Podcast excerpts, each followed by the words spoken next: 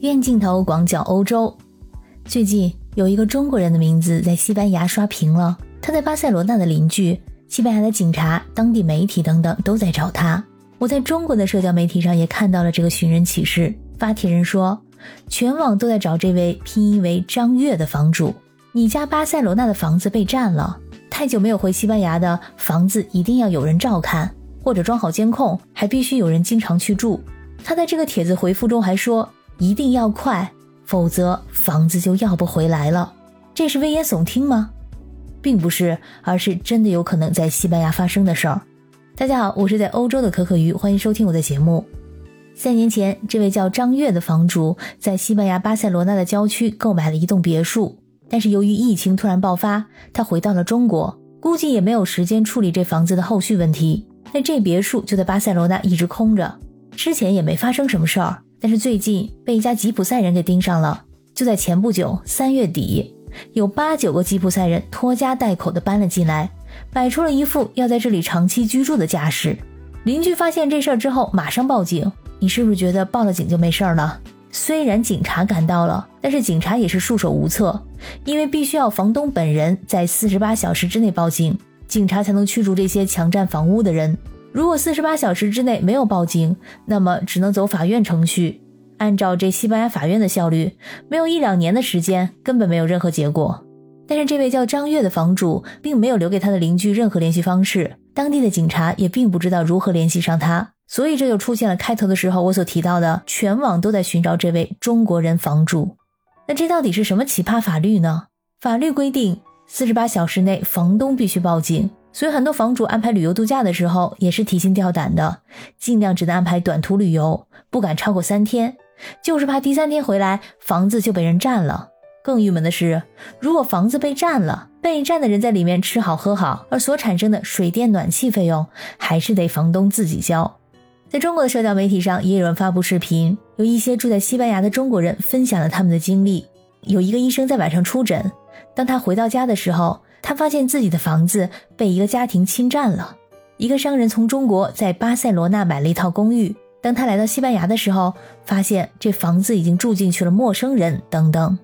生活在西班牙的人一定听过 “ocupas” 这个词，在西班牙语里的意思就是强占房屋。强占房屋的人多数是无业游民，他们看到空闲的房屋就敲开门锁自己进去住。由于是空闲的房屋，所以很多时候呢，房东没有及时发现。有时候，这些强占者甚至还把原来的门锁给换了，这样就算是房东发现自己的房子被人占了，但是门锁换了，房东也无法进入自己的房子。听上去这么无法无天的事儿，在西班牙它属于一种社会运动，而并不是偶然事件。这从上个世纪八十年代就开始了。它本来是属于提倡通过和平的手段占领无人居住的房屋，谴责因为无法支付银行贷款而让房子被银行收走的行为。在巴塞罗那，这一现象特别的严重，甚至连现任的市长在十年前都参与过这项运动。一开始参与的大部分都是没有资产的年轻人，后来也逐渐有中产阶级的加入。这是因为在金融危机之后，一部分中产阶级由于缴不出银行贷款，原来买的房子被银行查封了，就只好占用别人的房产。这些人属于光脚不怕穿鞋的，就算是被告上法庭需要支付罚款，他们也以付不起为理由来逃避罚金。而且根据西班牙的宪法，他们有权住在一个体面的房子里。所以张悦的房子啊，就是这样一个现象。他现在空在那里，没有人住，而有人用了手段住了进去。从理论上来说，只要这个住进去的人没有使用暴力，或者把居住在里面的人强行赶走，没有撬门锁的话，那只能算是轻微犯罪。你可能会跟我想的一样啊，这怎么可能没撬锁呢？没撬锁怎么进去呢？但是如果没有强有力的证据证明是这个侵占房屋的人撬的锁，就没有办法处置他。这甚至催生了一个产业，就是这种撬锁的产业。有人会来进行前期的工作，把锁撬了，甚至把空房子的水电给接上了，这样一进去就可以直接住。